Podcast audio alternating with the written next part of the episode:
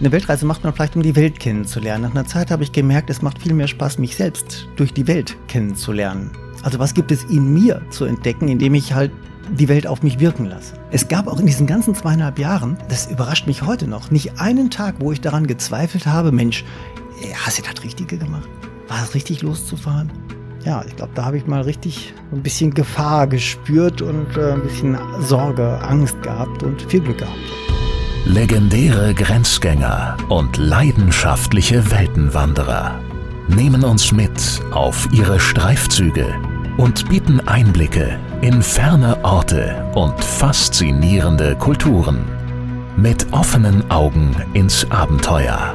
Das ist der Weltwach-Podcast mit Erik Lorenz.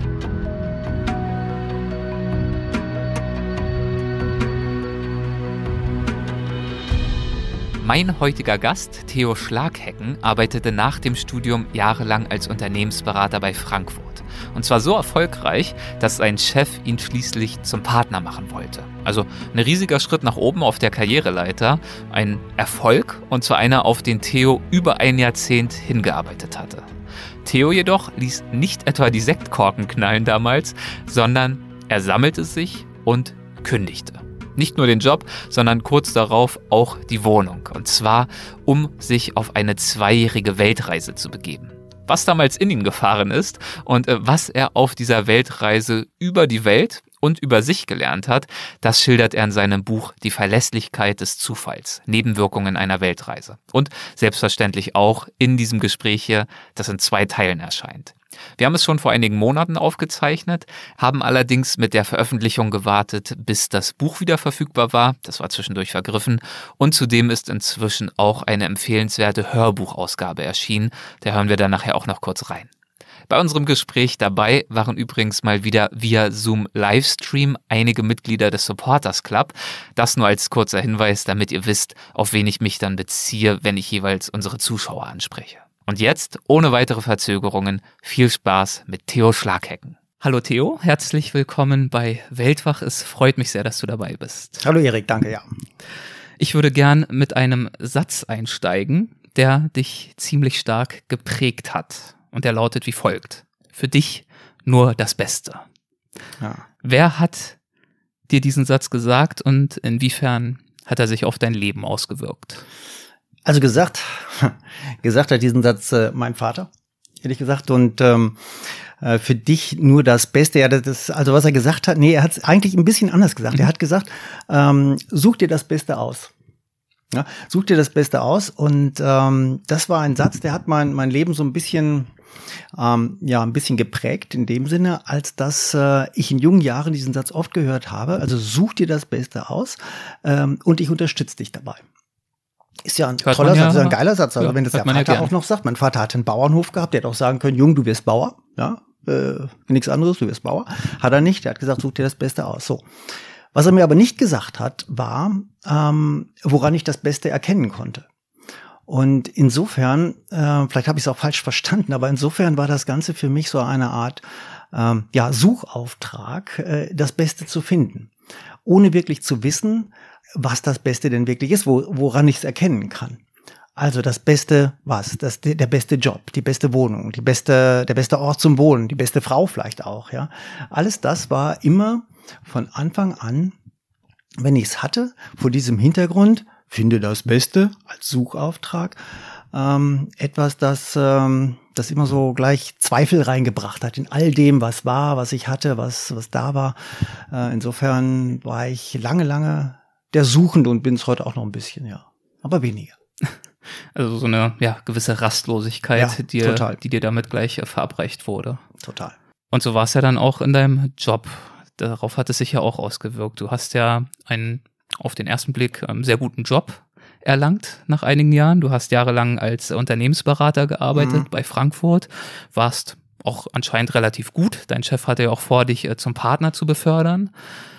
Und trotzdem hattest du dann irgendwann wieder das Gefühl, vielleicht äh, erzählst du es gleich in deinen Worten, aber nach meinem Verständnis hast du angefangen, dich zu fragen, ist das das Beste, ist das das Richtige? Müsste ich mich wieder verändern? Hm. Ja, ja, genau. Dieser, dieser Satz sucht das Beste. Das war, das war, ist eigentlich auch der Antrieb oder die, die, die, ja, der rote Faden für meinen Lebenslauf gewesen. Ähm, denn von Anfang an war es immer, äh, was ist denn jetzt das Beste, äh, was darüber stand? Also, ähm, ich hatte Abitur gemacht und dann war die Frage, was machst du denn jetzt? Äh, hatte aber nicht das Gefühl dafür, dass es irgendwie jetzt das Richtige gab für mich und insofern äh, war es dann, äh, mach es mal eine Bankausbildung. Ja, meine Eltern auch jung, da kannst du nichts falsch mitmachen. Ja, okay. Klassiker. Kann man nichts falsch mitmachen. Also machst du eine Bankausbildung. Hatte ich eine Bankausbildung gemacht. Da war die Frage, was machst du denn jetzt? Ja, studieren stand irgendwie schon für mich fest. Da habe ich gesagt, was studierst du denn? Auch da war noch nichts von Leidenschaft irgendwie da. Habe ich mir gedacht, such dir etwas aus, wo du nachher noch möglichst breit aufgestellt bist, viel machen kannst. Und dann hatte ich mir eben BWL ausgesucht. Ja, und Betriebswirtschaftslehre. Und mit Betriebswirtschaftslehre, da kann man ja eh vom Wirtschaftspsychologen, Vorstandsvorsitzenden, Wirtschaftsjurist, da kann man ja alles werden letztendlich. Also tausend Richtungen, alle Hintertürchen noch offen. Also machst du BWL. Da habe ich vier Jahre, fünf Jahre BWL studiert. Und danach war wieder diese Frage, was machst du denn jetzt?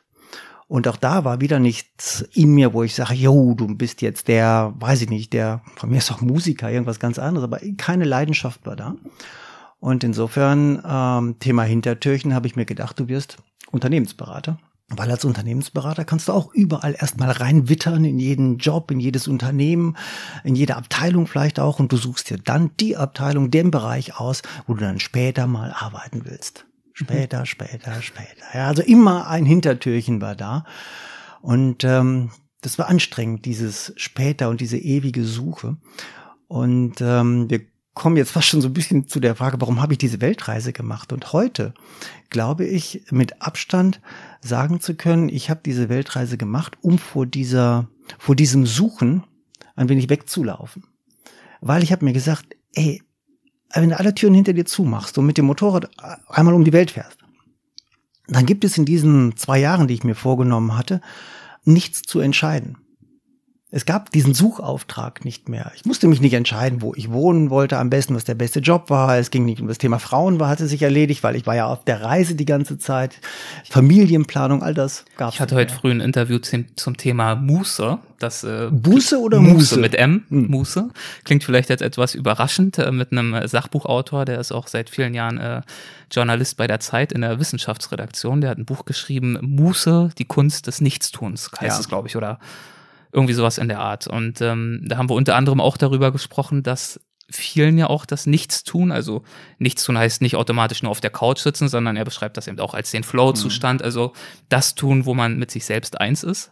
Und viele von uns erhoffen genau das, ja, wenn sie ähm, in den Urlaub fahren zum Beispiel, wenn sie am Strand liegen und dann der Meinung sind, so ab dem ersten Tag im Urlaub muss ich aber absolut entspannt sein, da muss ich runterkommen und sind dann ganz äh, deprimiert, wenn sie feststellen, sie fühlen sich immer noch gehetzt, sie haben den Alltagsstress immer noch nicht hinter sich gelassen, fangen dann an zu zweifeln, noch unruhiger zu werden, weil der Urlaub, der muss eigentlich auch optimiert mhm. werden, genau wie nach Reise auch oftmals, genau wie eben das Leben daheim.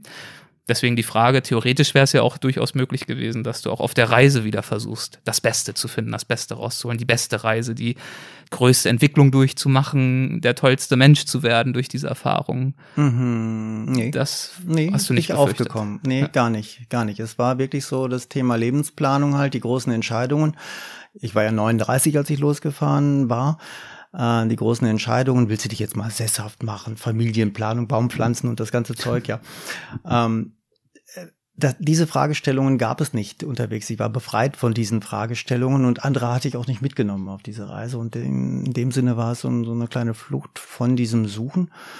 Ähm, und ich musste tatsächlich dieses Nichts tun. Ich war auch keiner, der, der nichts tun konnte. Äh, so ein bisschen lernen, beziehungsweise ich hab's, es ist von alleine gekommen. Einfach wenn man in Ländern wie, wie Kambodscha, wie Vietnam unterwegs ist und vor allen Dingen, wenn man alleine unterwegs ist, gibt es oft einfach ähm, Tage, da gibt es nichts zu tun und irgendwann hatte ich auch gelernt, nichts zu tun. Das waren also einige der Faktoren, die dich fortgetrieben haben, aber darüber hinaus gab es ja auch noch einen ganz konkreten Auslöser und der eignete sich zu Weihnachten.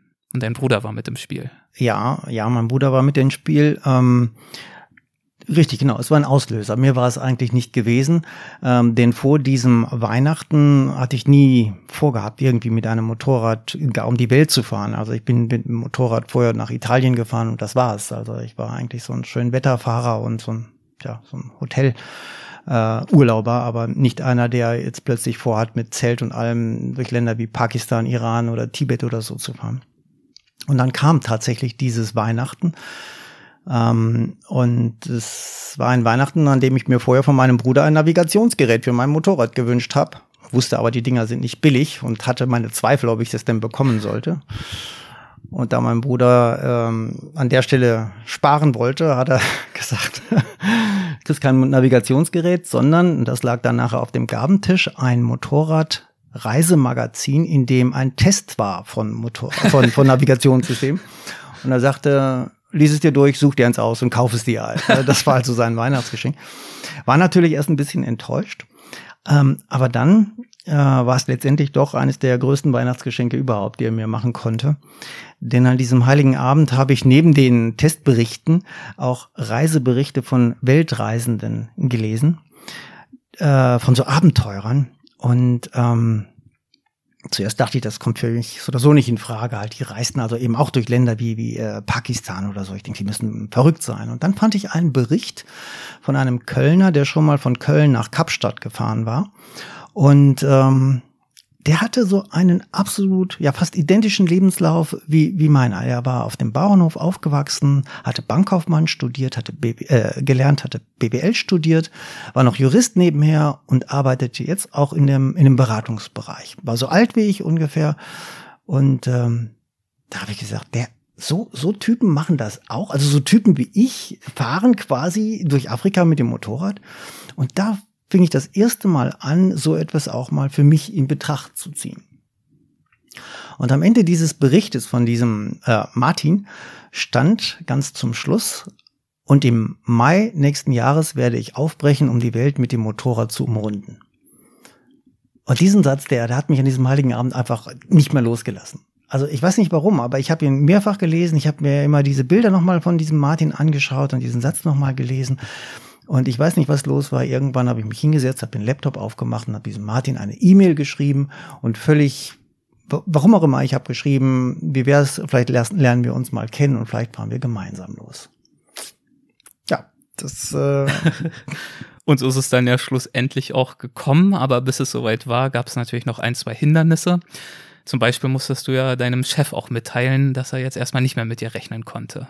Ja, es war dann irgendwann, genau nachdem ich mich dann mit Martin, von dem ich erst drei Wochen nichts gehört habe, mich dann doch getroffen habe mit ihm in Frankfurt am Flughafen und er mir dann sagte, ähm, okay, also wenn wir wirklich zusammen losfahren wollen, dann entscheide dich bitte bis Ende der Woche. Das waren dann auch fünf Tage. Und ähm, dann sag mir Bescheid. So, und mit diesem Satz wurde das Ganze sehr konkret. Vorher war es so ein bisschen Spielerei halt, aber jetzt sollte ich mich wirklich entscheiden dafür, mit allen Konsequenzen, also auch zu kündigen. Und ich habe mich halt dafür entschieden und dann war es die Woche drauf, wo ich irgendwie mit einem Knoten im Hals äh, zu meinem Chef reingegangen bin, der damit gerechnet hatte, zu, dass ich mit ihm über Projekte spreche, um ihm dann zu sagen, dass ich äh, eigentlich alles hinwerfen werde und äh, mit dem Motorrad einmal um die Welt fahre, ja. Ganz ähnlich hat es uns, ich gucke jetzt in Richtung äh, Supporters Club Mitglieder, äh, vor ein oder zwei Wochen auch äh, Nick Martin erzählt, der auch hier zu Gast war. Mhm.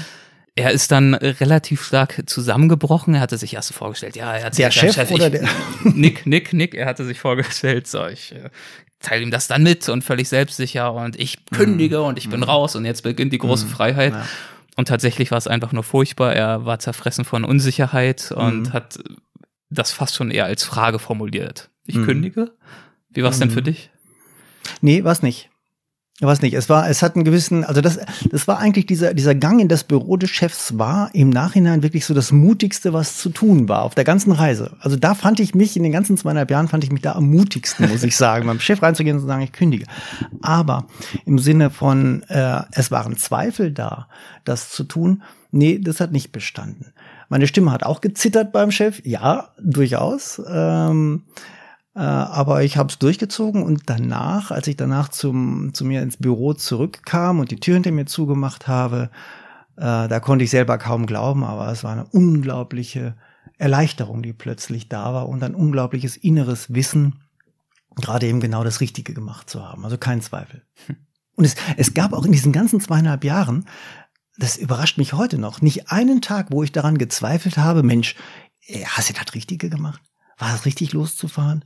Es gab auch nicht einen Tag, wo ich sagen würde, jetzt, jetzt wärst du lieber zu Hause. Ich meine, mir ging es ja nicht immer gut dabei, mir war ein paar Mal krank gewesen und ähnliches. Aber es war nicht einmal, wo ich das bereut habe, wo ich gesagt habe, Mensch, jetzt, jetzt besser zu Hause zu sein. Wie erklärst du dir das? Weil du ja vorher immer nach der nächstbesten Alternative geschaut hast und eigentlich alles, was du getan hast, auf die eine oder andere Weise hinterfragt hast? Kannst mir nicht erklären. Ich kann es mir bis heute nicht erklären. Es gab niemals diesen Zweifel. Nicht eine Stunde, eine Minute, eine Sekunde gab es nicht. Ja. War einfach so, wie es war, war es gut. Oft dauert es ja eine Weile auf so einer Reise, bis man wirklich reinfindet in den Rhythmus und auch äh, die alten Gedanken, die alten Probleme, die alten Themen hinter jo. sich zurücklässt. Ja. Wie war das bei dir? Wie lange hat das gedauert, bis du das Gefühl hattest, wirklich im Unterwegssein angekommen zu sein? Ähm, also ich glaube, wenn man mal so losreist und dann jenseits von der Türkei äh, unterwegs ist, also Georgien und dann in den asiatischen Raum kommt, dann merkt man erstmal, was es heißt, Deutscher zu sein. Also, es, also Deutsch sein heißt es sehr genau, sehr rational zu nehmen, alles äh, gewisse Anforderungen zu haben. Und man wird in der Welt, in, in Nepal, in, in Indien eines Besseren belehrt, dass man nicht alles immer planen und genau nehmen kann. Und ich glaube, das war das, was am schwierigsten war für mich, dieses Deutschsein abzulegen. Ähm, Deutschsein im Sinne von, ich weiß noch genau, es gab in Nepal, äh, wollte ich in Nepal wollte ich eine Annapurna-Runde laufen. Da bin ich in ein Reisebüro, Reisebüro gegangen, wo auch ein Plakat dran stand, wir bieten Annapurna-Runde an, fachkundige Führung und so weiter. Ich denke, super, da lässt sich jetzt mal so richtig informieren, ne? so wie es ein Deutscher macht. Ne? Schreibst dann alles mit, ja. Und dann, dann kam ich dann da rein, da war der Chef persönlich da. Ich denke, super. Und dieser Chef hatte von Toten und Blasen gar keine Ahnung. Ja, obwohl er so ein riesen Plakat da hatte. Und da habe ich so richtig deutsch mich erstmal drüber aufgeregt, wie kann denn so einer so ein Plakat da hinhängen und keine Ahnung haben. Habe mich echt drüber aufgeregt über den Typen und da war der Martin noch mit dabei. Und als wir dann rausgingen, hat der Martin mich dann so ein bisschen zusammengeschissen und hat gesagt, du bist so deutsch, das sollst du dir echt mal abgewöhnen.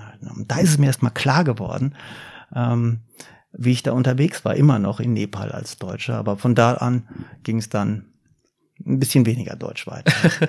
das heißt, da fand ein Umdenken statt, ein anderes Umdenken fand in Georgien statt, als es darum ging, dein Verständnis für deine eigene neu gewonnene Freiheit weiterzuentwickeln. Mhm. Georgien, das war, das war noch nicht so lange nach der Abfahrt, also so drei, vier Wochen ja. später waren wir dann in, in, Georgien gewesen und ich saß dann da in einem, äh, in einer Altstadt, in einem Café, ähm, einer etwas besseren Straße dann auch und ähm, ich sah am Nachbartisch so Geschäftsleute sitzen, Krawatte und äh, ihre, damals waren es so Filofax, ja, heute hat man ja alles, aber so, Terminbücher waren es da und die schauten dann da durch und planten halt ihre nächsten Akquisitionsworkshops und Termine und schrieben sich dann was da rein. Da dachte ich, boah, vor ein paar Tagen hast du auch noch da gesessen und auch das Gleiche so gemacht und alles äh, runtergeschrieben und geplant und gemacht. Und dann dachte ich irgendwann, ähm, oder bis dahin habe ich gedacht, Freiheit ist das, dass ich tun und lassen kann, was ich möchte. Und als ich die Leute dort sah, sah äh, sitzen sah, habe ich gemerkt, dass es nicht die Freiheit, die Freiheit nicht darin besteht, tun und lassen zu können, was ich will, sondern nicht tun zu äh, dürfen, was ich nicht will. Und das wollte ich gerade eben nicht. Ja, planen, machen, tun oder sonst was. Und es weitet sich auch noch aus. Also was, was habe ich früher sonst noch gemacht, als ich da war? Ich bin zu typisches Beispiel für mich, oft zu Geburtstagen eingeladen worden, habe dann zugesagt, weil es sich so gehört und bin dann, dann hingegangen. Obwohl ich eine Stunde vorher oder auch schon einen Tag vorher überhaupt gar keine Lust hatte, da hinzugehen. Aber man macht es halt so. Und ich habe es dann halt gemacht. Diese Erwartungen und diese Verpflichtungen, die dann in meinem alten Leben da waren, ähm, die hatte ich nicht mehr. Und diese nicht zu haben, diese, diese Erwartungslosigkeit um mich herum, das war für mich so ein bisschen die neue Freiheit. Kannst du ausdrücken, womit du die äh, stattdessen gefüllt hast, diesen Freiraum, der da entstanden ist im Unterwegssein? Ja, tatsächlich mit diesem Nichtstun. So ein bisschen echt nichts tun. Ich musste nicht mehr planen, mir keine Gedanken machen, mit so ein bisschen so Gedankenlosigkeit. Ich saß genau in diesem Café, wo ich die Herren da sitzen saß, kam dann zu dem Schluss, Freiheit ist das, nicht tun zu müssen, was ich nicht will, und saß dann da und hatte wirklich mal eine ganze Zeit lang an wirklich nichts gedacht. Und das war unglaublich befreiend, weil das habe ich vorher noch nie gemacht. Ich habe vorher noch nie an nichts gedacht, ehrlich gesagt. Du warst äh, zwei Jahre mit dem Motorrad unterwegs insgesamt. Keine Angst, wir kommen noch nicht zum Ende. Du mhm. hast über diese Reise auch ein Buch geschrieben, nämlich dieses hier, die Verlässlichkeit des Zufalls. Wir halten es mal in Richtung äh, Supporters Club Zuschauer. Und in diesem Buch, da zitierst du an einer Stelle den Reiseschriftsteller Andreas Altmann, der bei uns ja auch schon des Öfteren zu Gast war. Und du zitierst ihn mit den Worten, Zitat, Reisen ist wie Geschenke einsammeln. Und du stimmst ihm dann auch energisch zu. Mhm. Was sind denn für dich, also ganz grundsätzlich gesprochen, die schönsten, die begehrenswertesten Geschenke, die sich äh, beim Reisen unterwegs einsammeln lassen können? Sind meistens sind es Überraschungsgeschenke. Also es ist nicht so, dass man irgendwie auf einen bestimmten Tag, Geburtstag oder was wartet und dann man Geschenke bekommt, sondern Geschenke können versteckt sein in jedem Tag. Und du weißt nicht, wenn du morgens aufwachst, ob dir das Leben irgendwie so ein Geschenk überreicht. Und die können so unterschiedlich sein, ähm, dass du gar nicht vorstellen kannst, was jeweils in diesen Paketen drin ist. Beispiel äh, fällt mir gerade ein, ein, ein schönes Geschenk in dem Sinne hatte ich in Pakistan bekommen. Wir waren in Pakistan äh, gewesen und damals konnte man nicht alleine durch Pakistan fahren, sondern man bekam eine äh, Polizeikontrolle, äh, Eskorte. Mhm. Und es waren also sieben Polizisten, die uns begleitet haben, äh, zwei Autos, oben Maschinengewehr drauf, äh, ein Motorrad noch hinterher und so fuhren wir also über 1200 Kilometer von Süden nach Norden durch Pakistan. Übernachten durften wir natürlich auch nicht da, wo wir wollten, sondern in, ähm, in so Polizeikasernen oder so Dienststellen. Und wir kamen in irgendeinem so kleinen Kaff an, wo es dann so eine Polizeistelle gab, äh, wo drei oder vier Zellen drin waren und ein Büro, also Zellen für die Gefangenen, hm, die man da machte, und ähm, ein Büro. Und eine Zelle war noch frei und die bekamen wir quasi jetzt nicht als Gefangene, sondern wir sollten dort aus Sicherheitsgründen halt bleiben. Und ich saß dann da und irgendwann ähm, kam der äh, Chef von dieser Polizei zu mir in die Zelle, setzte sich hin und er sprach auch ein bisschen Englisch. Und ähm, er sagte, kann ich mal mit dir reden? Ich sag, ja. Er, ich habe eine Bitte an dich. Ich sage, ja, was denn? Er, ihr seid deutsch, ihr seid aus dem Westen und vor allen Dingen aus Deutschland. Ihr, ihr könnt reisen, wohin ihr wollt. Ihr seid frei und könnt machen, was ihr tut. Und ich weiß um den Ruf meines Landes in der Welt darum, wie, wie, wie die Welt auf uns schaut. Aber ich möchte dich bitten, wenn du weiterreist, sei unser Botschafter und erzähl den Menschen da draußen, was du hier erlebt hast. Wie freundlich wir sind und das Bild, was dort draußen ist, ist eigentlich von der Regierung gemacht und das sind nicht wir, wir Menschen, die hier sind. Sei bitte unser Botschafter. Das sagt er mir so und er fing dann selber so ein bisschen an, melancholisch zu werden und ich dann erst recht. Ich hatte so ein bisschen die Tränen in den Augen irgendwie, weil es so, so ein berührender Moment war. Und ähm, indem ich das hier gerade erzähle irgendwie, bin ich so ein bisschen schon wieder auch Botschafter und ich erzähle es auch total gerne an vielen Stellen.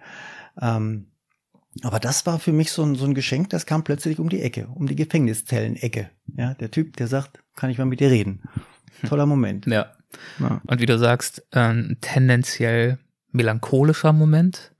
Du schreibst im Buch aber auch, dass du auch äh, ganz besonders nach explosiven Geschenken suchst. Ja, was verstehst du darunter? Ähm, mir war es nach einer Zeit wichtig, mich, also eine Weltreise macht man vielleicht, um die Welt kennenzulernen. Nach einer Zeit habe ich gemerkt, es macht viel mehr Spaß, mich selbst durch die Welt kennenzulernen. Also was gibt es in mir zu entdecken, indem ich halt die Welt auf mich wirken lasse. Und ähm, und insofern habe ich als, als im Unternehmensberater, als Büromensch, als, als Bauernsohn, der sonst noch nicht viel von der Welt gesehen hat, Dinge in der Welt gesucht, die ja was irgendetwas mit mir machen. Das ist so ein bisschen so der Ansatz. Was, was, was gibt es, was, was mit mir macht? Und insofern habe ich ähm, Dinge gesucht, Projekte gemacht, die ungewöhnlich sind für mich. Hilfsprojekte beispielsweise habe ich vorher nie gemacht, soziale Projekte. In dem Fall hatte ich äh, zum Beispiel in Vietnam mit einer Organisation ein Haus gekauft für eine Familie, aber ich musste vorher. Das, das, darauf würde ich in der Tat ganz gern eingehen, ja. weil das ja immer noch ein Beispiel oder einen äh, Zusammenhang gibt zu Andreas Altmann, den wir gerade mhm. schon erwähnt haben. Denn nachdem dir eben unterwegs auf dieser ausgedehnten Weltreise, über die wir heute sprechen, bewusst wurde, mhm dass du von solchen Geschenken einen, gerade diesen exklusiven Geschenken einen gewissen ja, Wert ziehst und dass du dadurch dich auch selbst ein Stück weit besser äh, kennenlernen kannst. Hast du eine Inspiration gefunden in einem Buch von Andreas Altmann, in der mhm. Tat. Und diese Inspiration hat dir dann wiederum genau dazu verholfen, solche intensiven Geschichten kennenzulernen. Mhm. Was ja. war das für eine Inspiration? Ja, also es war in ähm, Sorry, ich muss gerade sortieren. Äh, weiß ich, welches asiatische Land war es gewesen? Ich bin nach Vietnam gefahren. Ein Laos, genau. Ich, Ach, du warst dann. Okay. Ich war in Laos gewesen ja. und dort war ich in so einem Backpacker-Hotel ähm, untergekommen und die hatten eine kleine Bibliothek. Und ich laufe an dieser Bibliothek vorbei, waren einige Bücher dabei, die meisten waren in Englisch. Und irgendwie aus den, ich wollte gar nicht lesen. Aber irgendwie aus den Augenwinkeln sprang mich da ein Buch an. Das war auch weit und breit das einzig Deutsche, was da war. Und das war von dem Andreas Altmann.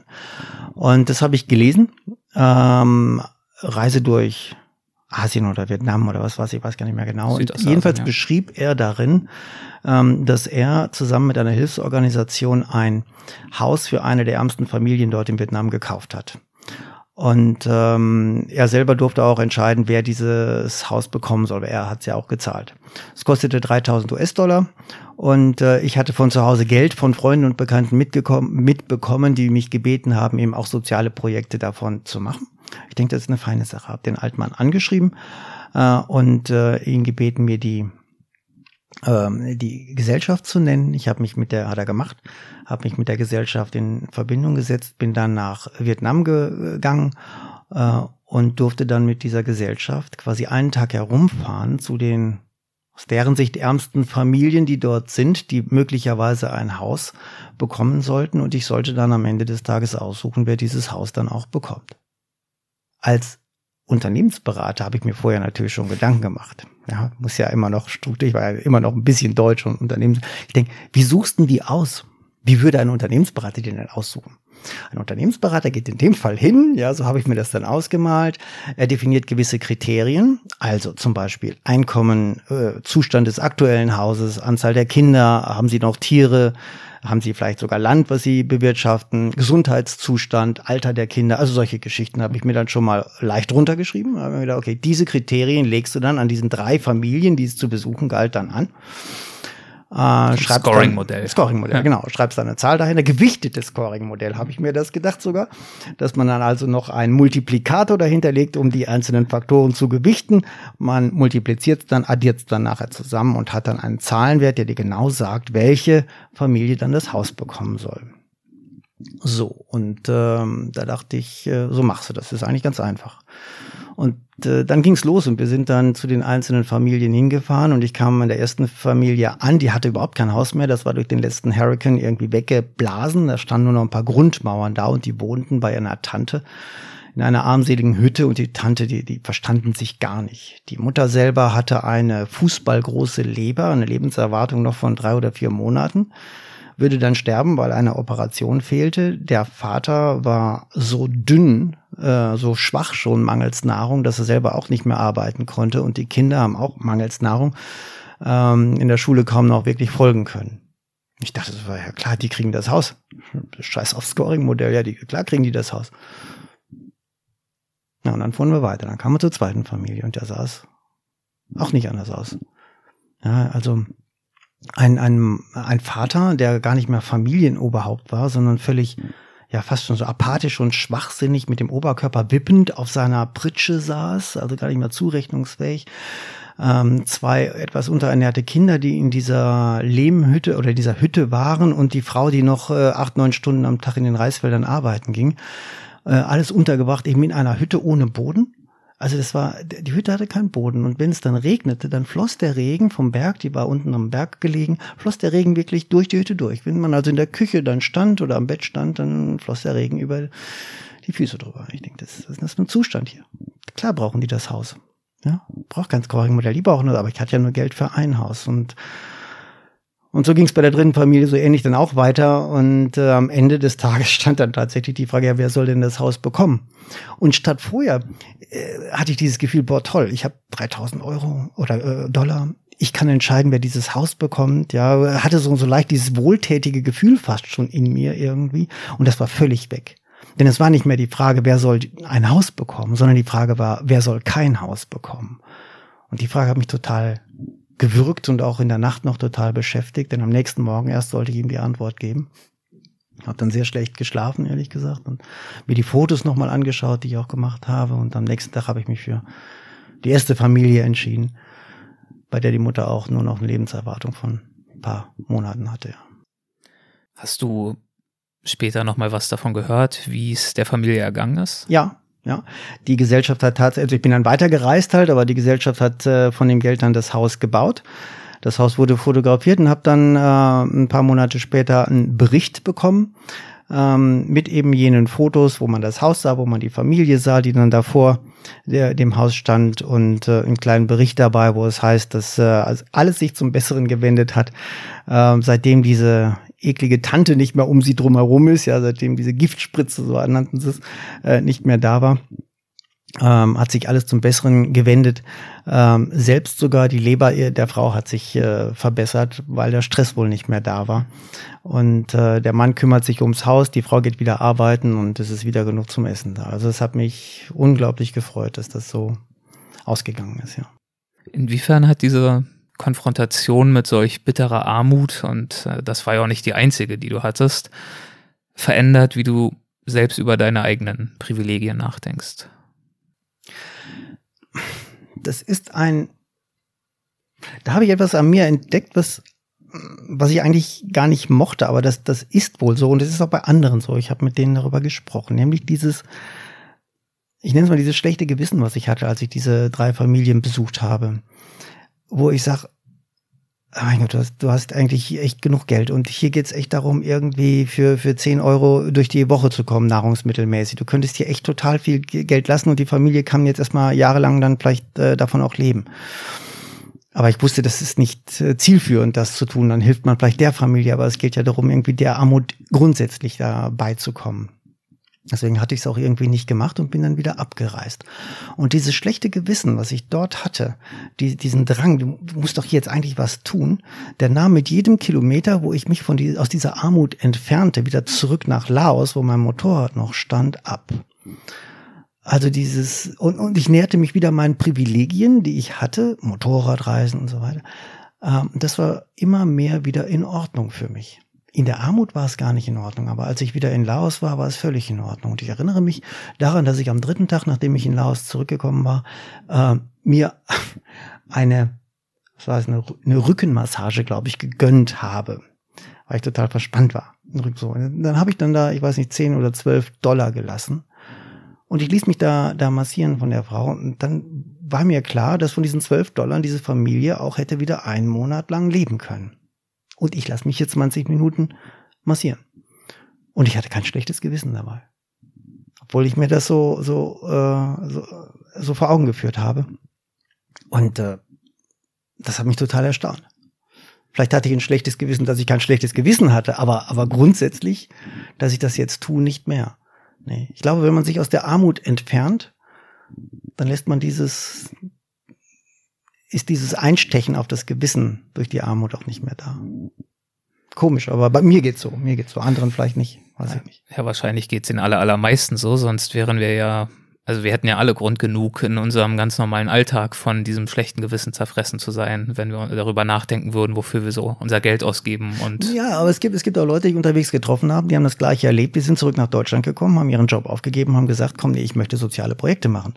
Die sind aufgebrochen, haben Geld gesammelt, sind nach Pakistan gefahren und haben dort drei Schulen gegründet. Gibt ja viele Beispiele. Aber zu denen gehöre ich nicht, habe ich festgestellt.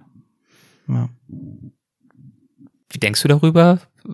Versuchst du immer noch damit irgendwie klarzukommen, eine Antwort darauf zu finden, warum das so ist? Nee, eigentlich nicht mehr. Also ich habe es für mich erkannt, aber ich glaube, es hätte auch keinen Sinn gemacht, daran zu arbeiten, weil aus mir wäre, glaube ich, keiner geworden, der Schulen in Pakistan baut. Das wäre nicht meine Motivation geworden, das glaube ich nicht. Aber zeigt diese Erfahrung zumindest, dass es hilfreich, notwendig, wünschenswert ist, Menschen darauf hinzuweisen, dass es diese Armut gibt, diese Geschichten zu erzählen und ein Bewusstsein zu schaffen. Oh ja, nur ja. so kann ja Hilfsbereitschaft entstehen, wenn es nach diesem Beispiel geht. Ja, ja insofern, als ich äh, habe ich da vielleicht einen kleinen Beitrag zu geleistet, als dass ich, als ich das Buch geschrieben habe, es dort nicht in nicht wenigen Kapiteln auch um die Armut geht, so wie sie mich dann auch angefasst hat, diese Armut halt mit allem Emotionalen dabei. Ähm, so sehr auch, dass der Lektor, der das Buch gelesen hat, sagte, äh, mach mal Schluss mit den Geschichten irgendwie, das ist zu schwer für die Leser, sag, äh, sagt er. Und ich habe gesagt, ich mach nicht Schluss. Weil wenn du durch Indien fährst und das so erlebst, dann ist es halt schwer. Und ähm, ich wollte halt an manchen Stellen der Reise halt wirklich äh, versuchen, das so zu vermitteln, wie es auch mir ergangen ist. Und wenn es halt schwer war, dann ist es halt schwer. Damit es jetzt hier auch nicht zu schwer wird, äh, kommen wir mal auf eine andere Dimension äh, zu sprechen, die sich bei dir vielleicht auch verändert hat, neben diesem Bewusstsein für bestimmte Privilegien und dem Verständnis für Armut, nämlich dein Verständnis vom Glück und hm. von dem, was dich glücklich macht und was dir Glück bedeutet. Inwiefern hat sich das auf der Reise verändert? Ja, ja. Da kommt ja schon wieder der Unternehmensberater irgendwie durch. Der, der ist immer wieder. Ist okay, ist okay. Ist, äh, also, hm. ein Unternehmensberater muss immer irgendwelche Sachen sezieren, durchdenken und strukturieren vor allen Dingen. Und da blieb auch das Glück nicht äh, von unverschont. Und zwar habe ich mir ernsthaft, ich habe echt, ich habe in Thailand gesessen im Starbucks in Bangkok nach einem Jahr der Reise, um so ein bisschen Fazit zu ziehen. Und irgendwie schoss mir dann echt das Wort Glück, weil ich sehr glücklich war auf der Reise, aber in den Kopf und habe gesagt, nur zu sagen, ich bin glücklich gewesen, das reichte mir nicht. Jetzt mach dir mal Gedanken, gibt es vielleicht unterschiedliche Arten von Glück? Und ähm, ich bin zu dem Schluss gekommen, es gibt drei unterschiedliche Arten von Glück. Das Glück erster, zweiter und dritter Ordnung. Mhm. Und dazu gibt es jeweils eine Geschichte. Willst du die jetzt echt hören, weil dieses lang? Ja. Also auf jeden Fall äh, möchte ich was zur zweiten Ordnung hören. Wenn du die anderen auch noch äh, erzählen möchtest, ja, dann äh, halte ich dich natürlich nicht auf. Also um vielleicht in unterschiedlicher Ausführlichkeit. Ja, ich versuch's mal halt, äh, um auch die Abgrenzung klar zu machen, warum was erste, zweite, dritte Ordnung heißt. Also das Glück der dritten, der untersten Ordnung habe ich mir vorgestellt als das Glück, was man so allgemein oder was ich vorher auch äh, so kennengelernt habe. Also das Glück, ähm, wenn man irgendwie Erfolg im Sport hat, wenn man bei der Arbeit was Tolles geklappt hat, äh, das Glück, wenn man endlich in Urlaub kann oder die Frau fürs Leben oder was gefunden hat. Alles Dinge, äh, die einen glücklich machen, die aber ein abhängiges Glück dir verschaffen. Denn ist der Urlaub zu Ende, ist der Job weg, läuft dir die Frau davon, ist auch das Glück weg. Irgendwie. Also abhängig. Das Glück ist abhängig von dem, was in deinem Leben ist, was du hast. Ja, das war bisher immer so meine Definition von Glück. Dann habe ich mir gesagt, aber das ist doch eigentlich für so ein elementares Gefühl, für so ein wichtiges Gefühl Glück ein bisschen zu wenig, dass es äh, so abhängig ist. Kann Glück denn nicht vielleicht auch so aus sich selbst heraus existieren? Dann habe ich mir überlegt, was ist denn auf meiner Reise passiert, wo vielleicht eine andere Art von Glück ähm, zu finden ist. Ähm, und dann gab es ähm, die Situation, wo ich mich eben überlegen, in, in Narkanda, so hieß der Ort in Indien war. So ein indisches Bergdorf, ne? Ja, genau, genau. Äh, ich war mit Martin äh, unterwegs gewesen, aber wir haben uns dann für eine Zeit lang getrennt. Und ich war dann alleine unterwegs in einem eben Bergdorf ähm, und äh, machte dann Halt in einem Café, saß dann dort. Wie immer versammelten sich Stück oder 50 Inder um das Motorrad und fingen an zu fachsimpeln. Äh, ich saß dann da und trank meinen Kaffee. Irgendwann löste sich aus der Menge der Inder ein Inder und kam dann auf mich zu, setzte sich dahin und wir kamen ins Gespräch und wir sprachen, er sprach Englisch, sprachen relativ lange, so lange, bis es fast dunkel wurde und ich keine Gelegenheit mehr hatte, mir ein Hotel zu suchen oder weiterzufahren. Und da fragte er mich, wo willst du denn übernachten? Ich sag, keine Ahnung. Und dann sagt er, ich habe einen Bekannten, ich habe einen Freund, der unterhält hier so eine Art Hotel. Mal gucken, vielleicht kann der dich da unterbringen. Ist ganz schick, sagt er. Ja, ich dachte, super. Dann setzt er sich hinten bei mir aufs Motorrad. Wir fuhren dann drei Kilometer hin zu dieser Herberge, also richtig ein schönes, verhältnismäßig schönes Haus. Und er sprach dann mit äh, Prajit hieß er, glaube ich, mit dem mit dem äh, Pächter dort, äh, der dann gar nicht so begeistert war davon, weil dieses Haus eigentlich nur für Regierungsangehörige äh, da war. Also schon was Feines für Regierungsamt, nicht für Touristen. Und er sagt, ah, könnte sein, dass noch einige kommen, aber die dürfen dich auf keinen Fall hier sehen. Komm in einer Stunde wieder. Wenn dann keiner von der Regierung da war, dann kriegst du hier ein Zimmer. Ja, ich denke, super. Also eine Stunde rumgetrödelt, dann wiedergekommen. Ähm, und dann sagt er, ja, okay, ähm, du kannst Zimmer vier haben. Ja. Okay, ich dann hoch mit dem ganzen Gelumpe da von dem Motorradzeug in Zimmer 4 rein und das war wirklich eines der schönsten Zimmer, was ich je bekommen hatte. Dicker, flauschiger Teppich, großes, weißes Bett, saubere Laken, ähm, wunderschönes Bad mit richtig kräftigem Wasserstrahl in der Dusche. Und als ich eben unter jener Dusche dann auch stand, gerade eingeseift mit schäumenden Achseln, klopfte es wie wild dann an der Tür. Es hämmerte richtig dagegen, ich dann wieder raus äh, mit Handtuch um der Hüfte. Und dann stand dann da Prajit, der ganz wild mit den Händen fuchtelte und irgendwas Indisches mir entgegenbrabbelte äh, um mir zu verstehen gab, ich müsse ja unbedingt raus, weil es sind Leute von der Regierung gekommen, die genau Zimmer 4 haben wollten. Oh, ich dachte, okay. Er griff dann sofort meinen Helm, meine Schuhe, meine Jacke und sagte, komm mit. Äh, ich dann mit Handtuch drum und auch noch einen Motorradkoffer in der Hand, ihm danach bis ans Ende des Ganges, wo eine große Doppeltür war. Die hatte dann aufgestoßen, mein Helm und alles hineingeworfen, mich hineingeschubst fast, die Tür zugemacht und dann brabbelte er noch irgendwie sowas wie hier rein jetzt und kein Mucks. Also das auf Indisch, also ich vermute, so hieß es das ja. Dann war ich dann da drin und stand völlig im Dunkeln, weil er hatte noch nicht mal Zeit gehabt, Licht anzumachen. Hab dann Lichtschalter irgendwo gefunden und als ich den dann angemacht habe, dann war es echt ein Zimmer der Extraklasse. Also mit goldenen Wasserhähnen, mit ergonomisch geformter Badewanne, mit Fenstern überall, die den Blick auf die Gebirgslandschaft dort erlaubten. Also ein wunder wunderschönes Zimmer mit Mahagoni-Möbeln und allem drum und dran. Ich denke, boah, das ist mal ein Upgrade. Ne? Ja. Ja, und dann auch ein, ein riesiges Bett und ich habe mich dann auf die rechte Seite des Betts gelegt. Warum weiß ich nicht, sonst liege ich eigentlich mal links, aber da habe ich mich rechts hingelegt und hatte eine echt ungewöhnliche Nacht oder eigentlich war der Morgen so ein bisschen das Ungewöhnliche, denn ich bin aufgewacht wie sonst eigentlich nie, nämlich sehr, sehr langsam ging es so aus dieser Tiefe des Schlafes so hoch an die Oberfläche des, des Bewusstseins irgendwie. Ähm, und ich merkte dabei, dass alles, alles in Ordnung war, wie es ist. Es war so eine gewisse Friedlichkeit in diesem Morgen. Ich merkte plötzlich, dass nichts mich gestört hat, dass vielleicht irgendwie Meinungsverschiedenheiten, die ich mit Martin hatte, dass mein Motorrad herumgezickt hat, dass der Pratchett mir über 20 Euro abgenommen hat für dieses Scheißzimmer, hätte ich beinahe gesagt. Ja, also das hat mich, das hat mich alles geärgert und mich aufgeregt. Aber an diesem Morgen, alles, was da war, was in irgendeiner Weise mich äh, geärgert hat, nenne ich es mal so, war, war okay. Jede Situation, jeder Sachverhalt, jede Person, wo irgendein Unwohlsein war, war nicht mehr da. Also es war alles in Ordnung. Ich hatte aufgehört für einen Moment, Dinge in meinem Leben zu bewerten. Ich hatte mit dem Bewerten aufgehört. Und insofern war alles gut. Das heißt, es konnte kommen, was wollte jetzt in dieser Situation. Es war alles gut. Und damit konnte mir nichts mehr etwas anhaben, egal was da war. Und das war ein unglaublich beruhigendes Gefühl. Weil ich wusste, egal was jetzt passiert, wenn jetzt plötzlich Krankheit kriegst oder was, ich war in einem Modus, wo ich sage, alles ist gut. Alles ist gut. Anhaben konnte dir nichts mehr was, aber überraschen konnte man dich natürlich dann nach wie vor noch. Ja, aber es war, es war also wirklich so, so dieses Glück der zweiten Ordnung, was da so ein bisschen so, so da war halt. Also es gab. Ich ziel darauf nichts. ab, dass dann ja noch eine Überraschung folgt. Ja, natürlich. Ich, ich wusste auch gar nicht, warum das so war. Äh, dieser Morgen, der, der kündigte sich nicht an, dieses Gefühl. Ähm, es war einfach da an diesem Morgen. Und ähm, als ich dann so, so in, diesem, dieser Stimmung dann lag, klopfte natürlich Pradjit irgendwann laut hämmernd wieder an der Tür, wollte nur wissen, wann ich frühstücken will und hat mich dann herausgerissen aus diesem wahnsinnig tollen Zustand. Und äh, eine Stunde später saß ich auch mit ihm beim Frühstück und äh, er setzte sich dann zu mir und sagte, na, hast ja ein gutes Upgrade bekommen. Ja, ich sagte, das war wirklich ein traumhaftes Zimmer, ist echt toll. Und er sagte, ja, das ist auch wirklich nur den nur ganz wichtigen Gästen halt vorbehalten, dieses Zimmer.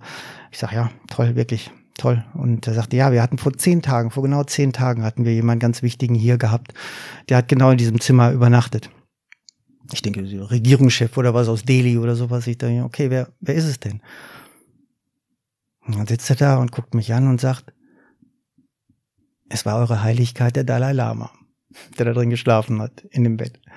Und da lieb's mir irgendwie so kalten Rücken runter halt. Ne? Also vor zehn Tagen war der Dalai Lama in diesem Bett. Ich frage noch, hat er rechts oder links geschlafen? Sagt er, er hat das Zimmer selbst aufgeräumt. Er hat auf der rechten Seite geschlafen. Also da, wo ich mich, warum auch immer, entschlossen habe, auch zu schlafen. Und ähm, irgendwie war es vielleicht so ein bisschen Restspiritualität noch in den Kissen oder was. Ich weiß es nicht, die mir dann diesen, diesen Morgen da beschert haben. Ja. Vielleicht. Vielleicht war es das, ja. Und das ist für mich so das Glück der zweiten Ordnung. Also das heißt, das Glück der zweiten Ordnung wäre was? Ähm, es wäre ein, ein Glück, was nicht mehr diese Abhängigkeit hat. Also ob jetzt etwas kommt oder etwas geht in meinem Leben, das war egal, weil egal was da ist oder nicht da ist, mit dem wäre ich einverstanden gewesen. Und damit ist dieses Glück nicht mehr abhängiges Glück, sondern unabhängiges Glück. Und es geht von mir aus und äh, nicht mehr von der Welt, die mir etwas beschert oder nicht, was ich will oder nicht. Also die Aufgabe des Bewertens führte dazu, dass ich mit allem einverstanden sein konnte. Denn wenn ich nicht schlecht finde, ist gibt's auch nichts, womit ich mich, äh, wogegen ich mich wehren könnte oder wo ich was gegen haben könnte. Das klingt ja fast schon so nach so einer Art ultimativem Glück. Was kann denn dann noch die erste Ordnung sein? Ja, das habe ich mir auch überlegt. also das ist, ist, fast schon esoterisch, was wir hier alle so, so erzählen, aber oh gut. Ich bilde mir ein, die erste Ordnung des Glücks ist folgende. Als ich in, ähm, in Jordanien war, damals noch mit Martin unterwegs, haben wir uns ähm, entschlossen in äh, im Wadi Ram. Wadi Ram, also ein Wadi ist ja ein, ein Wüstental, 60 Kilometer Durchmesser und ähnliches. Und äh, wir hatten gehört, ähm, dort konnte man hin. Diese Landschaft Lawrence von Arabien genau. oder auch der Marsianer wurde da gedreht, sieht sehr aus wie eine Marslandschaft. Ja, Genau. Diese Sandsteinberge, die sich äh, mhm. relativ spektakulär aus dem Wüstenboden erheben. Richtig, genau. Und da wollten wir hin und äh, äh, es hieß auch, dort sind Beduinen, die Touristen dann auch empfangen und bewirten. Und ähm, da hatten wir dann, weil wir trauten uns nicht alleine mit Motorrädern in dieses Tal oder in diese Wüste hineinzufahren, weil da stehen keine Verkehrsschilder oder sowas, rechtsrum geht's nach. Also da wäre ich relativ schnell verloren. Äh, also haben wir uns einen Fahrer gemietet, der uns dann zu irgendeinem Beduinenzelt dann gefahren hat. Dreiviertel Stunde sind wir dann durch die Wüste gefahren und kamen dann eben bei jenen Beduinen aus, die dann zu meiner Enttäuschung uns auf eine Kamelhaardecke verwiesen, die etwa 25 Meter außerhalb des Zeltes in der Wüste lag und auf die wir Platz nehmen sollten. Und die saßen dann hinten am Feuer ja, und hatten dann ihren Chai getrunken. Und äh, das war nicht meine Vorstellung eigentlich. Ich dachte, ich sitze mit denen am Feuer, die erzählen uns tolle Geschichten oder ähnliches, aber weiß nicht, vielleicht wollten ja nur unser Geld. Wir mussten eben auf dieser Decke da bleiben. Was aber gar nicht schlimm war, weil diese Decke oder dieser Ort hat mir eigentlich so das Glück der ersten Ordnung ähm, beschieden. Denn als ich, als ich dort lag und die Beduinen schon im Bett waren, also weg waren und das Feuer langsam ausging, lag ich auf dieser Kamelhaardecke und es kam plötzlich ein, ein, ein ganz nie gekanntes und unbeschreibliches Gefühl insofern auf, als dass ich das Gefühl hatte, dass meine Arme in diesem Wüstensand so langsam versinken. Ähm, aber nicht im Sinne eines Treibsandes oder so, sondern im Sinne eines Einswerdens. Also dass das nicht mal diese trennende Haut zwischen gibt zwischen mir und dem Wüstensand, sondern dass, dass ich darin zerfließe mit den mit den Armen und auch mit den Beinen und mit allem irgendwie zerfloss. Ich klingt jetzt vielleicht blöd, aber so war das Gefühl in diesem Wüstensand und wurde so ein bisschen eins mit diesem. Und nicht nur mit dem Wüstensand, sondern auch mit den, mit den Felsen und mit den, mit den Kamelen oder Ziegen, die da noch waren darauf. Und das hat sich ganz schnell ausgebreitet, dieses Gefühl, so dass ich den Eindruck hatte, ich war eins quasi auch mit dem, mit dem Himmel und mit allem, was es gab. Und das habe ich noch nie gehabt. Und das unterscheidet sich von dem anderen Gefühl insofern, als dass es nichts mehr gibt, mit dem ich einverstanden sein müsste oder nicht. Es gibt gar nichts mehr, was ich bewerten könnte oder nicht bewerten kann, weil es gibt gar nichts anderes mehr außer mir. Klingt jetzt bekloppt vielleicht, ja, aber indem ich alles bin, hat sich jedes Abgrenzen wollen erübrigt. Ich war einfach alles und insofern war das ein Zustand, wo es auch das Thema Angst nicht mehr gibt. Es gab nichts mehr außerhalb von mir, es gab auch nichts mehr, wovor ich Angst haben musste. Und diese völlige Angstfreiheit und dieses nicht mehr sich abgrenzen müssen, war für mich das Glück der ersten Ordnung. Ist mir auch nie wieder so begegnet. Es war einmalig. Ja. Es klingt ja so ein bisschen, wie du es beschreibst, wie man im Buddhismus oder wo auch immer vielleicht auch das Thema Erleuchtung beschreiben würde. Du hast selbst das Wort esoterisch verwendet. Ja. Man muss es ja gar nicht irgendwie mit so einer, mit so einem Begriff irgendwie jetzt äh, definieren oder einzwängen. Was ich mich frage ist, wie hast du am nächsten Morgen darüber gedacht?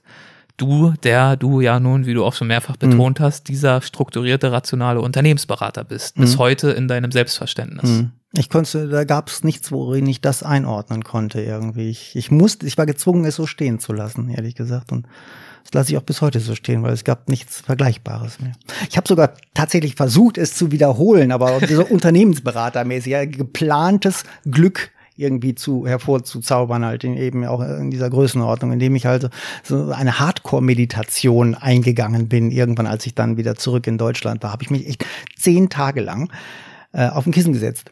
Von morgens um, um äh, fünf bis abends um neun also nicht zu Hause bei mir, sondern in so einem äh, Retreat. Retreat, ja, genau, richtig.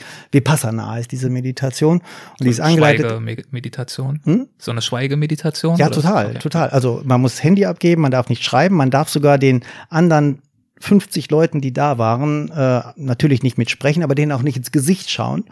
Ja, also einfach, um nicht abgelenkt zu werden von irgendetwas, so dass man wirklich nur auf sich äh, beschränkt ist.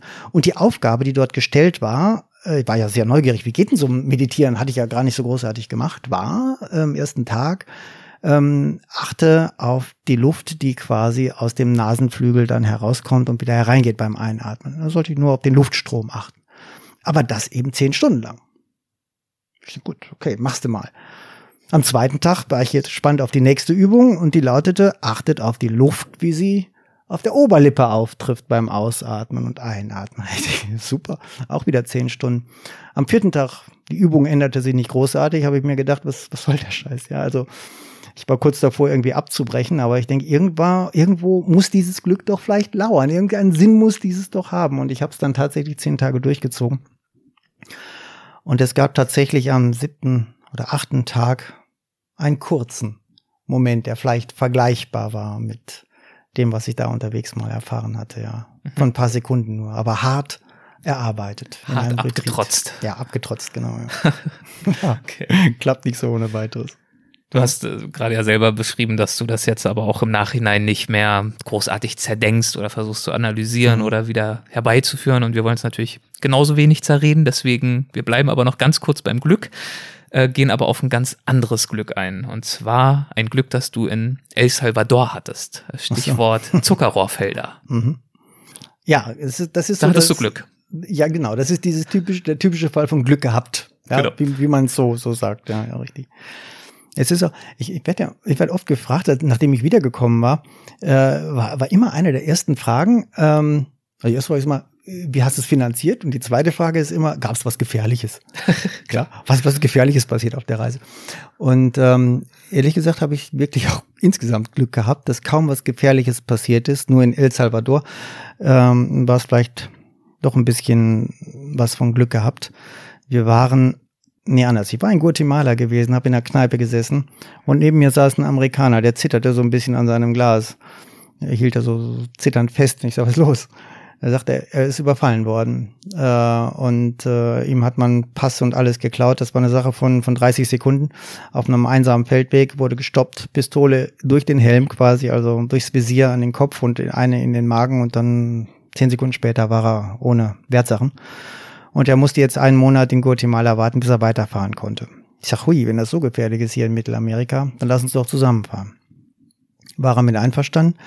Und wir sind dann weitergefahren eben nach El Salvador. Und an der Grenze Guatemala-El Salvador hat es ein bisschen länger gedauert, weil er braucht ja auch einen neuen Pass. Und da sind die nicht mit klargekommen, hat länger gedauert. Wir sind dann reingefahren in El, Sal in, in El Salvador. Und es hieß schon die ganze Zeit, bleibt auf den Hauptstraßen. Äh, fahrt nicht nachts, und lasst euch nicht vom Polizisten anhalten, die eine äh, Uniform anhaben, die äh, äh, nicht die passenden Schuhe dazu hat. Das waren so ein paar Tipps, die wir bekommen hatten, aber da waren wir halt so, wo man sagt, äh, hui, kann gefährlich werden. Es wurde dunkel und wir waren noch weit weg von der nächsten Stadt und wir mussten uns entscheiden, fährst du jetzt im Dunkeln weiter oder biegst du rechts ab auf eine Seitenstraße und äh, fährst hin zu einem Hostel, was wir irgendwo ausgemacht hatten. Wir haben uns entschlossen, rechts abzufahren und fuhren dann so vier Kilometer durch Zuckerrohrfelder. War eine Sackgasse, das wusste ich. Wir mussten am nächsten Tag da wieder zurück. Und hatte dann gedacht, oh, das ist eine gute Gegend, um hochgenommen zu werden, wenn das einer weiß, dass wir da sind.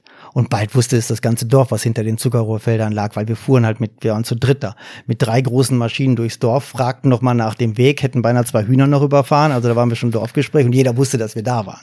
Und jeder wusste auch, dass wir am nächsten Tag wieder zurück mussten. Und ich hatte die Zuckerrohrfelder am nächsten Tag auch äh, im Kopf und ich habe zu den Jungs gesagt, äh, die mitgefahren sind, äh, lass uns bitte schnell da durchfahren, nicht, dass da irgendwas passiert. Also nicht anhalten, egal was passiert. Und kurz vor den Zuckerrohrfeldern ähm, stand ein, ja, so, ein Kleintransporter, so ein, so ein Taxi, so ein Kleintransporter mit einer Ladefläche, auf dem hinten ein Stück oder zehn Frauen noch drauf waren. Die fuhren dann. Und der winkte mich runter und ähm, sagte auf Spanisch, ein bisschen Spanisch sprach ich, äh, sagte dann, fahrt da nicht rein, da sind äh, ein paar Leute, die wollen euch hochnehmen mit Schrotflinten. Und in dem Moment kamen noch zwei Bauern aus den Zuckerrohrfeldern und die sagten auch, oh, muy peligrosa, sagten, also heißt wohl sehr gefährlich, geht da nicht rein. Ich sag, was machen wir jetzt? Ich sag, können Sie nicht die Polizei rufen, dass sie uns eine Eskorte gibt? Ja, sagt er, ich probier mal. Rief er dann an. Und dann sagt er, die Polizei hat gern Benzin im Auto. Kann ich kommen? Super. Und dann sagt er, er hat eigentlich nur eine Chance. Ich gebe jetzt Gas. Das ist eine Dirt Road, also eine Staubstraße. Und ich wirbel hinten eine Menge Staub auf und ihr bleibt mit euren Motorrädern hinten in der Staubwolke drin. Und ihr haltet nicht an, so lange, bis ich dann anhalte, wenn die Zuckerrohrfelder vorbei sind. Und in dem Moment gab der auch schon Gas. Hab meinen anderen Jungs nur gewunken, sie sollen einfach hinterherkommen, weil die haben es nicht so mitbekommen. Und wir waren dann tatsächlich vier Kilometer lang in dieser Staubwolke und ich habe nur gebetet, dass da nicht ein großes Schlagloch kommt, dass er nicht plötzlich doch bremst und ich hinten drauf hänge halt, dass die Verbrecher nicht doch uns irgendwie separieren von diesem Auto oder was auch immer da passieren kann. Aber da habe ich echt so ein bisschen Blut und Wasser geschwitzt. Aber nach vier Kilometern äh, verlangsamte er dann die Fahrt und wir waren dann da durch. Und ähm, ja, ich glaube, da habe ich mal richtig ein bisschen Gefahr gespürt und äh, ein bisschen Sorge, Angst gehabt und viel Glück gehabt, ja. Hat das dein Gefahrenbewusstsein verändert für die übrige Reise? Für die Reise in Mittelamerika ja, weil ich gemerkt habe, dass Mittelamerika für mich zumindest die gefährlichsten Länder der Reise waren. Gar nicht so Pakistan. Also die Gefahr in Pakistan von einem Taliban erwischt zu werden oder von einer Autobombe ist weitaus geringer, als Opfer der privaten Kriminalität zu werden in den Ländern in Mittelamerika. Weil da sieht man, der ein großes Motorrad, da ist eine Kamera drin, da ist eine Kreditkarte drin, das äh, lauern Gefahren an jeder Ecke. Und insofern ist man dort viel schneller Opfer als in Ländern, wo man vielleicht sagt, oh, die sind gefährlich, wie vielleicht Iran oder Pakistan.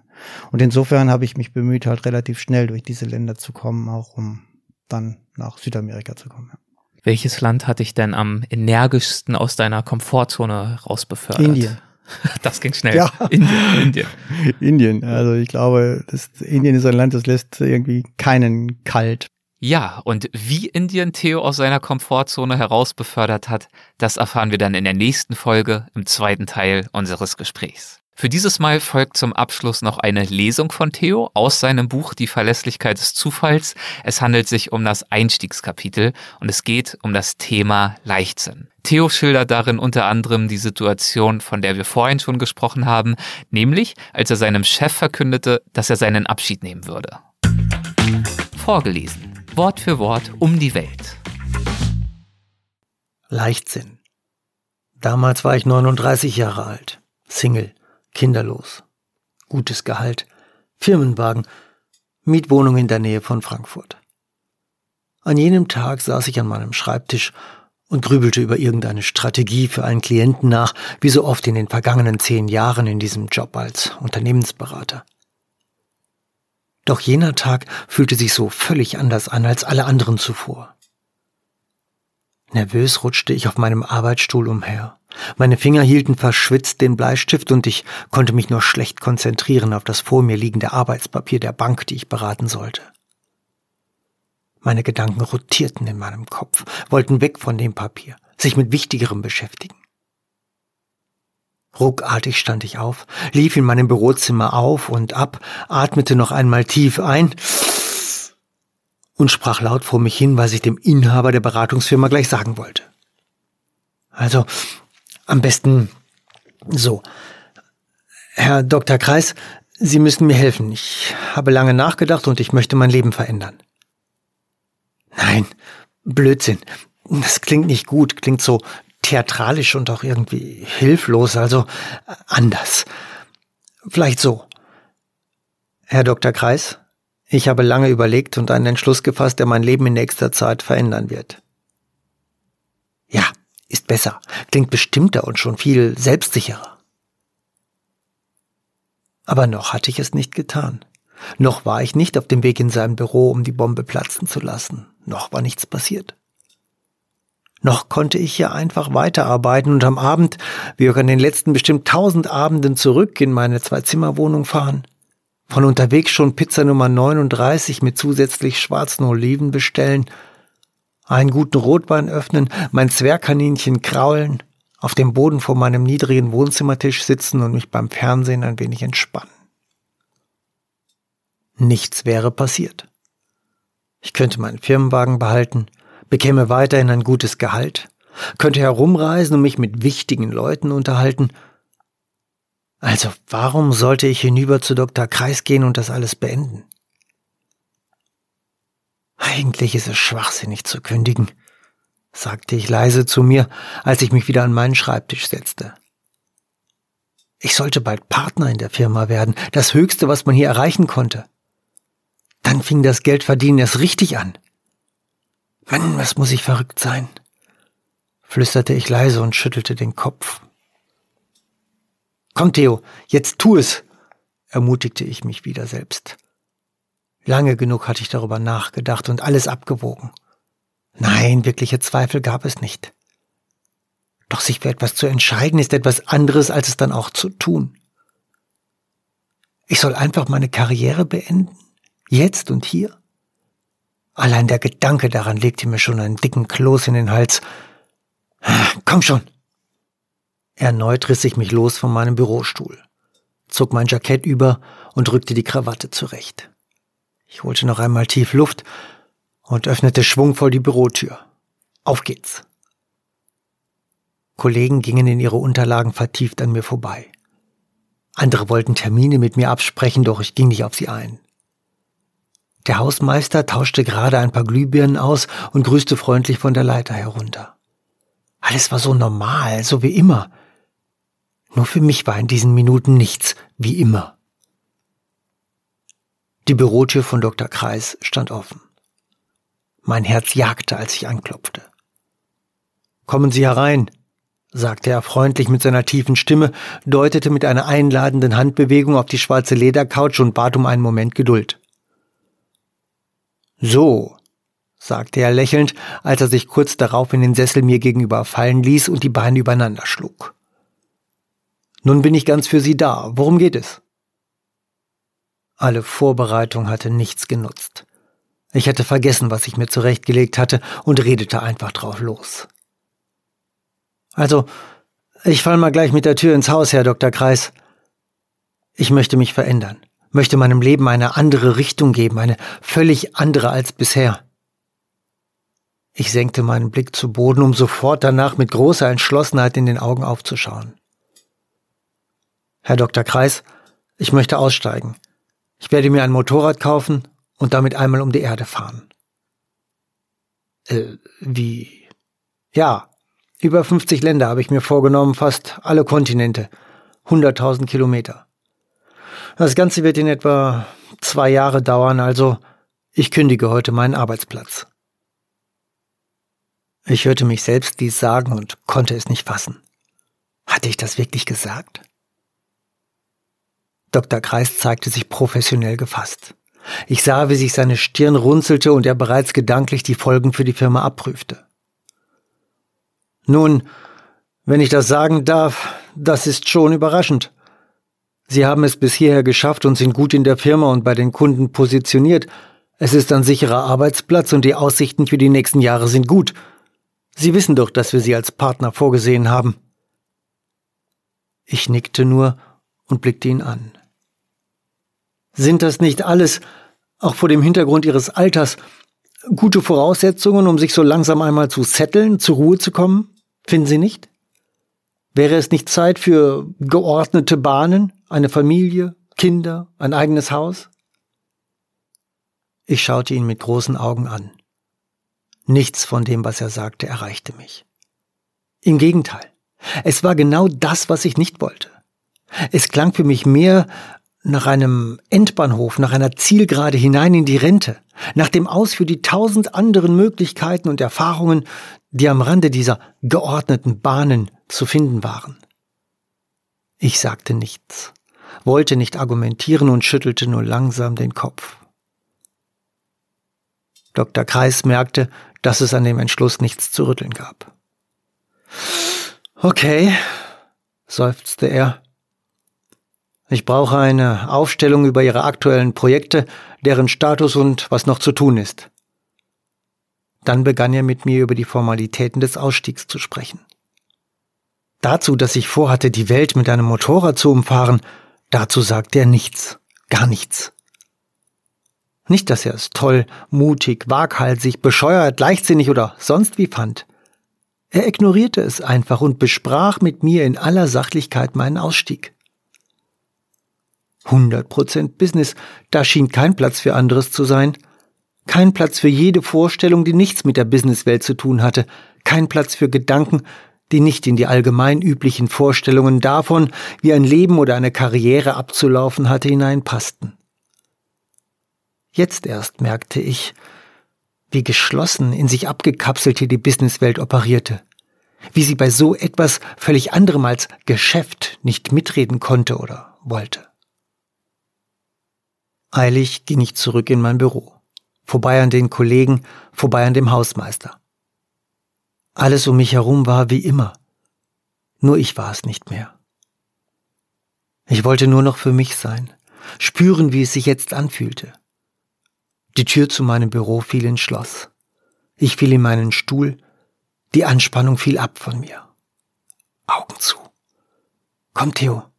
Wie ist das jetzt? Bedauerst du es?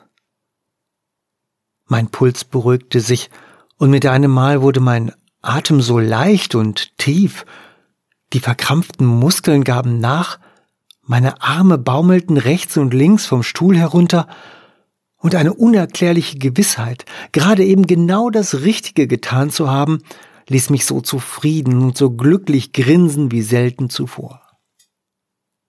Es war erst halb fünf, doch es gelang mir nicht mehr, mich auf meine Arbeit zu konzentrieren. Für heute machte ich Schluss. Das automatische Tor der Firmengarage öffnete sich langsam. Kaum war es hoch genug, gab ich Gas. Das Dach meines Cabrios war offen, alle Fenster waren unten, der Wind blies mir von allen Seiten um den Kopf. Immer noch konnte ich nicht glauben, was ich heute getan hatte. Ich riss mir die Krawatte vom Hals, schlug die geballte Faust gegen das Lenkrad und schrie, ja, ja, ja, ich habe es getan, ich habe es getan. Gerade eben hatte ich alles, wofür ich jahrelang gearbeitet hatte, einfach über Bord gekippt. Den Job, die Karriere, die Wohnung, den Firmenwagen. All das hatte ich gerade in einem kurzen Gespräch aufgegeben, und dennoch in diesem Moment war nichts von Traurigkeit darüber, kein Bedauern, kein Zweifel. Ganz im Gegenteil. Es war, als hätte jemand einen Stein von meiner Brust heruntergenommen, und immer noch atmete ich so tief, so leicht, so mühelos und voll, wie ich selten zuvor einen Atemzug getan hatte.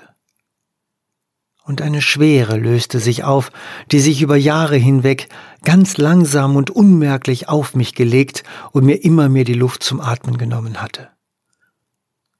Ja, ich hatte es geschafft. Ich war hier ausgebrochen.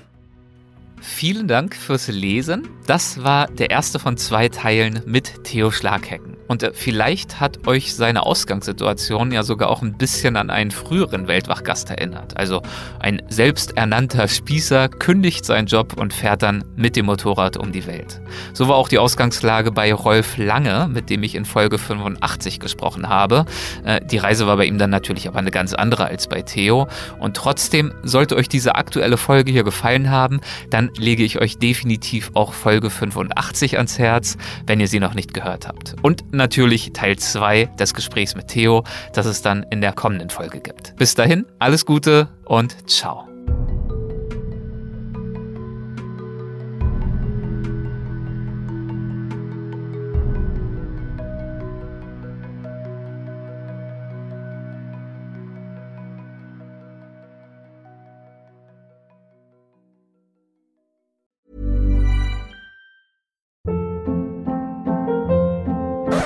Up. What was that? Boring. No flavor. That was as bad as those leftovers you ate all week. Kiki Palmer here, and it's time to say hello to something fresh and guilt-free. Hello Fresh. Jazz up dinner with pecan-crusted chicken or garlic butter shrimp scampi. Now that's music to my mouth. Hello Fresh. Let's get this dinner party started. Discover all the delicious possibilities at hellofresh.com. Hey, it's Paige DeSorbo from Giggly Squad. High quality fashion without the price tag. Say hello to Quince. I'm snagging high-end essentials like cozy cashmere sweaters, sleek leather jackets, fine jewelry, and so much more. With Quince being 50 to 80% less than similar brands. And they partner with factories that prioritize safe, ethical, and responsible manufacturing. I love that. Luxury quality within reach. Go to quince.com slash style to get free shipping and 365 day returns on your next order. Quince.com slash style.